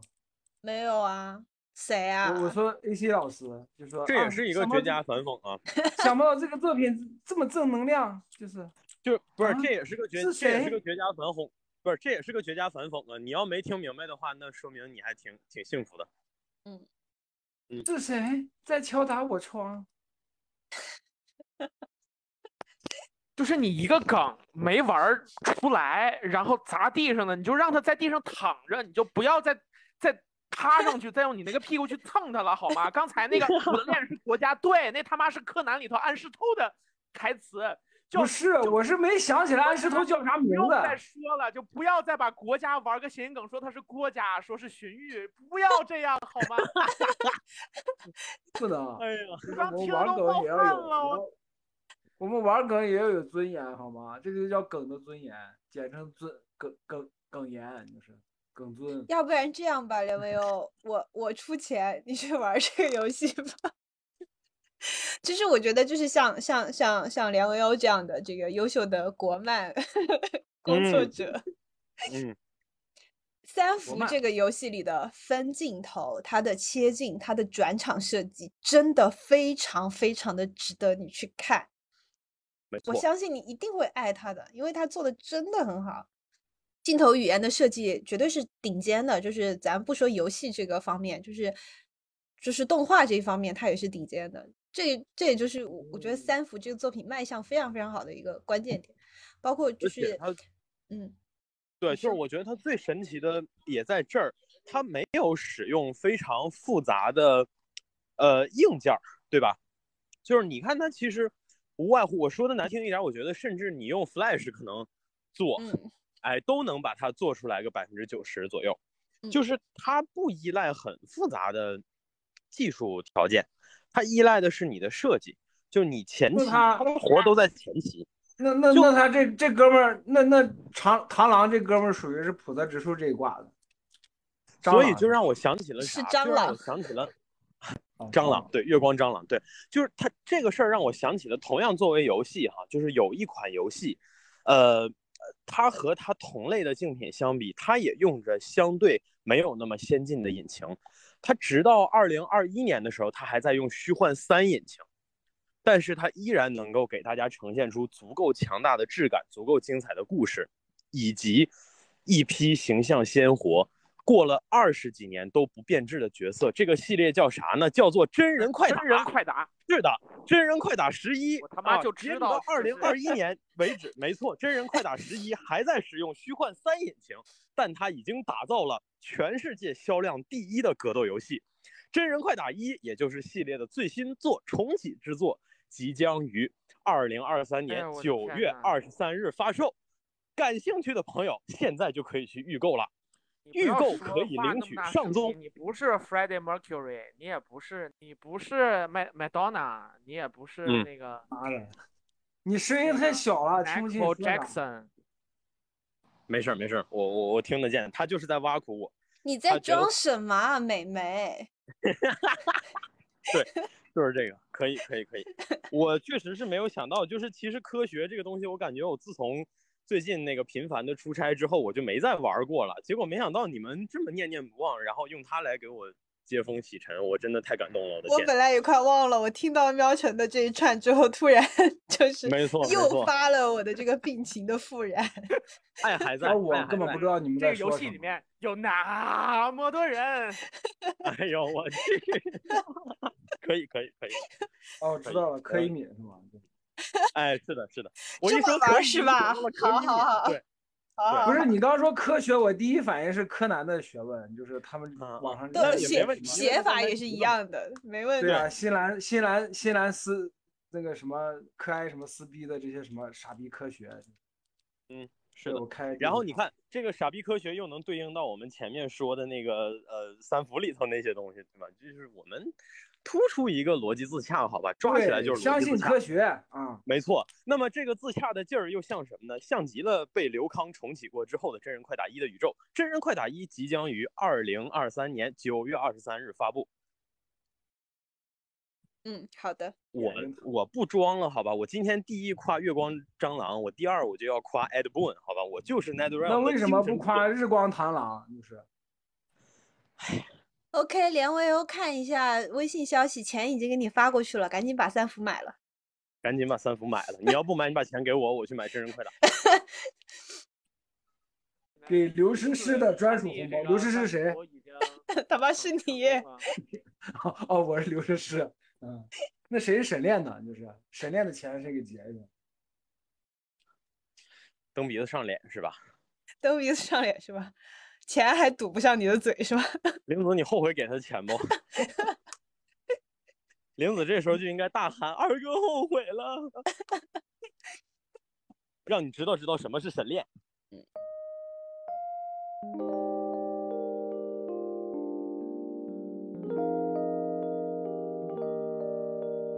然后刚才我们夸了那么多啊，然后又聊了那么多关于剧情方面的东西啊，我觉得还有一嗯点就是，作为一个呃，就是带解谜元素的游戏，这个三伏在解谜的设计上面也是非常好的，至少是我玩起来我觉得呃很吸引我的一点，呃，不仅嗯仅是就是 A C 老师一开始提到的那个。拼胶片的那个部分，呃，当然那个部分也是我最喜欢的，我觉得整个游戏我觉得玩起来最有意思的一个部分。然后包括呃那个检票呀，然后嗯嗯对吧？去找可乐呀，然后两个时空的交互啊，等等等等，它的它的它的谜题都不难，可是它会让你有一种哦这样子玩儿呀，哎是这样子啊的那种感受，就是它不断的提供给你一种新奇感，这种新奇是思维变换的这种新奇感，我觉得在谜题设计上面也是非常非常有意思的。没错，当然，最浓墨重彩的还是我觉得还是胶片的那个，胶片太有意思了，就是因为它把胶片和现实场景结合之后，我我一开始也是就是只会看包厢里的人，就是你你把胶嗯片换了，它包厢里五个人可以排列组合，互相变换。对。然后后面才突然发现说，哦，原来这个莲花酒店的其他场景是可以去的。是的，然后呢是的，我也是这个。对对，然后我就开始强迫症上升，就是不管谁坐在包厢里，我都要去男厕所看一看他们有 有没有人在里面聊天。是的，是的。嗯，然后然后嗯，你说我我我觉得这也是比较好的地方，就是它这个地方没有很真实的想要让你那么重复多次。就如果你真的想把剧情实实在在往前推，你只需要把第一列那五个找齐就行了。嗯，第一列那五个当中就有两个关键的，叫做一个是楼梯间，一个是厕所。就这嗯俩地儿，你无论如何得去，而且你在你那个你在胶片视角里头，你是能看得到提示的。他嗯告诉你说这俩地方都有事儿，嗯所以说你到女主那边的时候，你就会自然而然的去想，我也是这个样子的。所以说我实际上是先把所有的人在的场景排列组合完了。我其实在想的是说，能不能让这个屋子里头就完完全全没有人呢？我嗯特别想看完全没有人的时候能发生什么。男的都在厕所，女的都在楼梯间。啊，对，然后我就发现就没有这个选择，就是这包厢一定得有人。但嗯我实际上真实希望包厢没有人，是因为我想进去看看里边的菜，嗯没有给我这个机会。嗯就是就是，所以我想说的是，他也很会控制这个玩家的预期，就是他很会管理玩家的期望，就嗯是那些脑子里头不想正经事儿的，然后那个天天搁那儿抽风的、整抽象的这些玩家，你就不要不要整你那些抽象活儿，你就要按部就班的按照这个提醒，你就要去做你该做的事情。我觉得这个是这个也是他的本事。就讲道理，就是我觉得玩了很多解谜类的游戏，就所有这种需要一遍遍进行排列组合的，多少都会让你觉得有一点乏味，就是特别是到后面之后有一种疲劳感。但是就像 AC 老师提一开始提到的那个莲莲花酒店的那一段，它没有那种疲劳感，反而让我觉得说。就就就没了吗？还有吗？还有没有别的可能性？你会自发的的不断的去进行组合，然后包括它会提示你嘛，就是你你如果进了这个场景之后，其他的胶片你就不能再再拼了，然后就会迫不及待的说，那先暂停一下，我要把所有东西都看完。然后，而且而且它的那个场景展示其实是很很有意思的，就是五个人在一个包厢吃饭，可是大家进进出出的时候，因因因为某些人不在场，整个话题可能都变了，然后你某些人的离席是有是有原因的，就像我们当然我们大家接受的是平民教育嘛，可能会只会平时只会接触到一种情况，是让我故意离席，就是呃我要自己偷偷去把账结了，对吧？就可能只有这种情况。然后，但是你即便只有这种生活中只有这种情况，你也知道，如果一个人他突然找借口离席，一定是有什么事情会发生，所以你就一定会去探究说，哎，我。这个排列组合里这几个人不在，那我要去找到他们，看看他们到底在干嘛。你有这种内生的动力，这个是让整个的这一片的这个场景探索变得非常非常有意思的点。然后加上说，月光蟑螂在这里设计的，确实是每一个不同的排列组合，他们聊的东西都还都还挺有意思的，对于整个剧情的信息、信息线、故事线都是有帮助的。所以。他把这个看起来应该是冗长而重复的环节，反而做的非常非常的有意思。这个谜题的设计，我觉得真的是非常非常的巧妙，非常的到位，特别的有意思。嗯嗯嗯嗯。对不起，是我这是我这里的声音。对，因为我在街上走。是的。啊。嗯。啊，你说起街上走发出声音，我脑海里只有那个欢迎光临。哎呦，对，那个真的是把我欢迎光临。那个其实把我吓了一跳的，当时，嗯，因为他一开始想，我没听他是个字儿，我没听他是四个字儿，我感觉他在说的，好像仿佛是，呃，就是我感觉是个猫，我感觉像一个小猫在叫一样，嗯，然后我细听才发现，他其实是很快速的把“欢迎光临”四个字说出来。欢迎，欢迎光临。哎，这个我不知道你们你们有没有，我我小的时候，好像小学还是初中的时候。就是学校门口的文具店啊什么的，他们就会挂一个东西在门口，然后有人一进去，他就会叫那个“欢迎光临”，那个声音真的是那个东西会发出来的声音，那个“欢迎光临”很尖很像的，对对，就真的就是那个声音。所以我第一次听的时候也是冷不丁吓一跳。我叫沈光临，我俩欢迎光临，这多热情。然后那个东西其实也是一开始塑造恐怖嘛，就是。就是你走过去之后，你走过去的时候，它叫了一声，然后你你搁那儿还在那儿研究那块门是怎么回事的时候，它又突然又叫了一声。那个时候，其实我是觉得说，这个这个游戏里面神怪的部分会不会更多一点？就是鬼魂啊什么的会不会更多一点？只是很可惜，它那里就是纯吓人，就是竟然从头到尾没有一个鬼魂存在。但是联系到后面就是。就是唐宇跑去打假那个特异功能，结果发现小云真的有特异功能的，这里我觉得还是蛮蛮震撼的。就是啊，真的存在。然后这样子一想的话，现在的那个串流，就是现在的那个信号劫持事件，是不是真的就是小云专门干出来的事情？就是这些东西，其实我觉得也是受限于说月光蟑螂自己一个人的精力有限，然后到剧情的后半，其实是有一点点那种。感的一个成分在的，所以说很多东西他其实没有没有说，也没有交代完。嗯，虽然有可能是有意不进行交代的，但是确实就观感上来讲，其实是感受到的是一种缺失，就是这块应该有但没有的这样的一种缺失。这个东西我是觉得确实是三伏的一个遗憾所在。是是是，就是所以我就像我们前面客观承认的嘛，就是还是有取舍。就是至至于这个取舍是被迫的，还是说是主观的，是故意还是不小心的，当然还有待商榷。但确实是是的，是让人有遗憾的。对，反正目前来讲，我觉得可能大家普遍来讲吧，感觉月光蟑螂受到的限制更多还是来自于钱。嗯，所以说这也是我们前面就许愿说，希望他下一步能够哎拿到更多的预算，然后这个样子的话。我相信以他的能力，绝对能够有更好的呈现形式的。嗯，或者再招两个人，就是阿金特别好笑，他他玩到后最后一章的时候，然后突然扭头问我一句，他说：“他说这制作人是不是做到这儿精力有点不集中了？” 我说：“我说又不是一个半小时考试做题，做后面大题，精力不集中。”但是确实是会给到人这种观感。所以说，就是你如果一次性的去玩这个游戏，呃，相比于烟火的叙事节奏和方式来讲，三伏是有一点头重脚轻的感觉的，这一点还是要承认的。是的，就是我能明显感觉到，就像我说的，即使这是一个群像，呃，我能理解说它肯定是那个每个人分到的篇幅都很多，那，但是它总体的章节那个有限也是个客观事实嘛。嗯，对，它甚至只有四张，比烟火要短很多。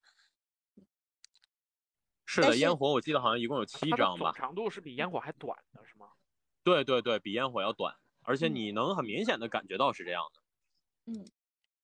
然后当然你能看到，就是就是在画面上面，它的制作更精良了，就是你能很明显的感受到。熬个夜加个班把它打完好。可以，好耶！可以的，可以的，完全可以做到。三伏确确实这流程下来就是五个小时上下，还是蛮短的。就是我不得不再次的夸一下玲子老师在游戏这方面的。我觉得这不仅仅是品味的事儿了吧，就是这是一个很神奇的默契。因为其实我们四个主播爱好方向，我觉得差异，你要是宏观的看的话，差异都蛮大的。就我们喜欢的东西的方向维度，可能都有非常大的差异。但是就是每每次一到这个游戏相关主题的节目的时候，好，别人反正咱先不说，就至少是我是每次玲子老师卖出来的那个案例，我都吃的特别香。然后包括我们之前也合作打过那个不同的冬天这样的解密游戏，然后总体的体验其实也不错，嗯，然后加上说那个 HiFi Rush 这种，对吧？这也是来自林子老师推荐，然后去玩的游戏，我们还录出了时间挺长的那么一期节目，讲的也还算是比较透的吧。所以说就是那个，呃，我也很期待，就是说林子老师能够在这个格斗游戏这个领域，然后能够哎再给我提供一款案例。我呢之前比较喜欢的是真人快打系列，不知道他最近有没有什么新作呢？我最近住了，我就我先拿个新冰块。我最近只能给大家安利一下这个《Monster Hunter Now》，好吧，就是一款那个属于更适合猎人宝宝的这个 Pokemon Go。嗯嗯，对。那么 算了，我就不不狂夹私货了，是吧？嗯，就是就是，虽然不是所有好游戏我都会玩，但是我我玩了，然后会安利的，肯定都是些好游戏嘛。嗯，没错，这其中一定包括 NetherRealm 最新推出的真人快打一，即将于九月二十三日发售。啊，这就是向我们的听众朋友们放送一下我们几个主播就最近的日常。我跟 AC 同时在好几个群，这一天已经看到他无数次的在各种各样的奇怪的地方拐带到说《真人快打一》最近要要要要要要发售了。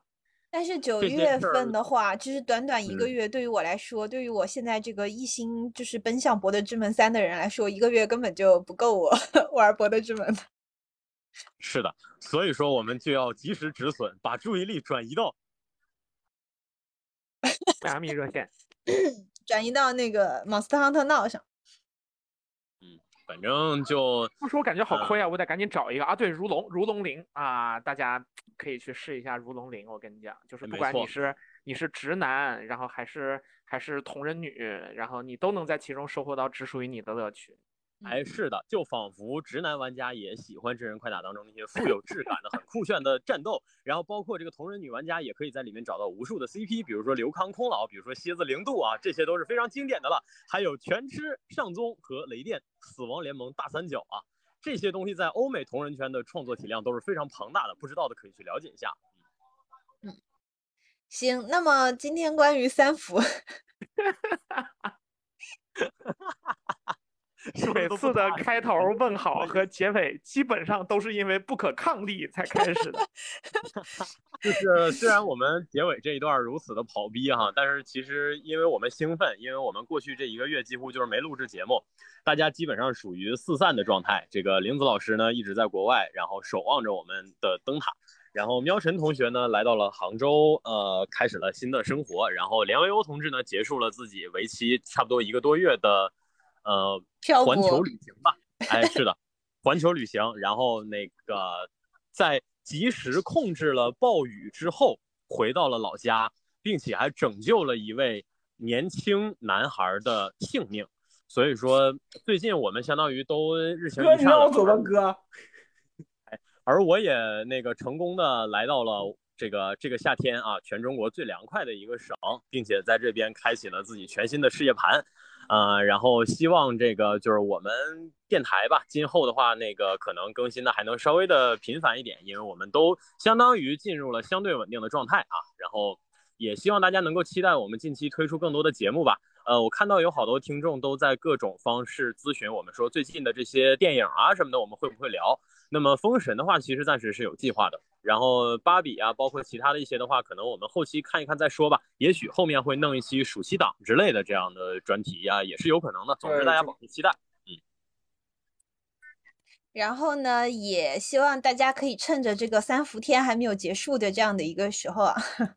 然后嗯，可以去体验一下三伏这个游戏。嗯，是就是三伏天这么酷热的天气里面。在三伏这个游戏里面体验一下这个酷寒的恐惧，呃，体验一下这种拔心凉的感觉。就是如果你酷热难耐难耐，然后就可以去玩三伏这个游戏，感觉就是从从里凉到外，好吧，凉透了的这样的一个状态。就是这个夏天，我觉得太酷热了。哎，就是说起酷热来赖，就不得不提，就是奶非常大的费翔老师在优秀的国产魔幻电影《封神》里这个说是就是酷热要用酷寒来解。那么酷寒的英文是啥呢？是 Sub Zero，Sub Zero 绝对零度真人快打系列的核心角色。这一次真人快打一重启之后，绝对零度和蝎子成为了。那么说到这个酷寒呢，它的温度是什么呢？就是零度，零度。哎，让我想起一个游戏叫《如龙零》啊，这个游戏非常有意思，有两个一个双线叙事的这么一个结构，它它能让你看到这个什么才是真正的男儿的气概，然后他们的热血。然后用拳头的方式表达出来的时候是多么的刺激！哎，说到拳头，那格斗游戏也是大家非常喜欢的类型。那有一部叫《真快打》的游戏，没错，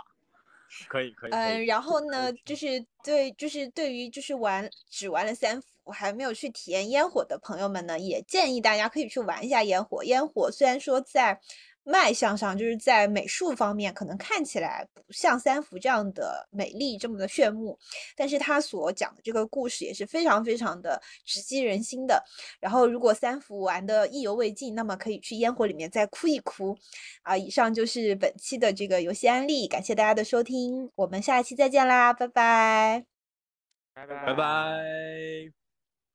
好的，本期节目就到这里，感谢大家收听。喜欢的朋友不要忘记点赞、收藏、关注“维喵平话”电台，荔枝、网易云、喜马拉雅以及 Podcast 和 Castbox 同步更新。微博、B 站搜索关注“维喵平话”即可收看精彩幕后花絮及主播日常，也可以进入爱发电网站搜索并助力“维喵平话”。我们感谢每一位粉丝的支持与期待。维喵平话说点有意思的事儿，我们下期再见，See ya。